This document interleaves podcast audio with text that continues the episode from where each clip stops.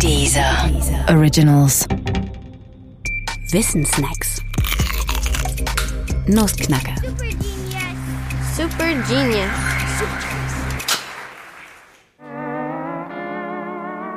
Der unbezahlbare Flaschengeist. Es gibt Angebote, die lehnt man nicht ab. Oder doch? Wie wäre es mit diesem? Du kannst eine Flasche kaufen. In der Flasche wohnt ein Geist, der dem Besitzer der Flasche jeden nur erdenklichen Wunsch erfüllt. Garantiert. Die einzige Bedingung, du musst die Flasche wieder verkaufen.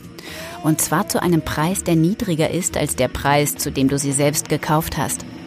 Und außerdem musst du den potenziellen Käufer über die Bedingungen des Flaschenkaufs und deinen eigenen Einkaufspreis wahrheitsgemäß informieren. Gelingt dir der Wiederverkauf der Flasche bis zu deinem Tod nicht, dann musst du auf ewig in der Hölle schmoren.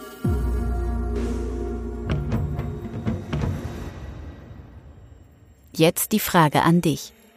Kaufst du mir die Flasche ab? Mich hat sie 1100 Euro gekostet. Ich biete sie dir für 1000 Euro an. Ein Schnäppchenpreis im Grunde, oder?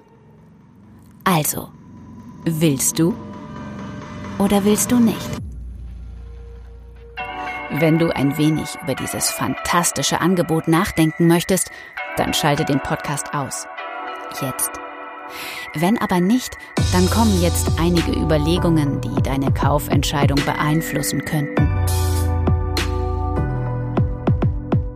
Erstens, stell dir vor, wie es wäre, wenn das Angebot so lautete. Du kannst die Flasche für einen Cent kaufen. Würdest du die Flasche kaufen, obwohl es gar keinen niedrigeren Preis mehr gibt und du deshalb auch keinen weiteren Käufer mehr finden könntest? Wohl nicht, oder?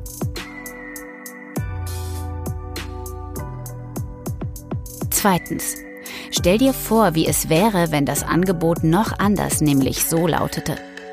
Du kannst dir die Flasche für zwei Cent kaufen. Würdest du dann die Flasche kaufen, obwohl dir auch dann vermeintlich kein Mensch mit klarem Verstand die Flasche mehr abkaufen würde? Wohl immer noch nicht, oder?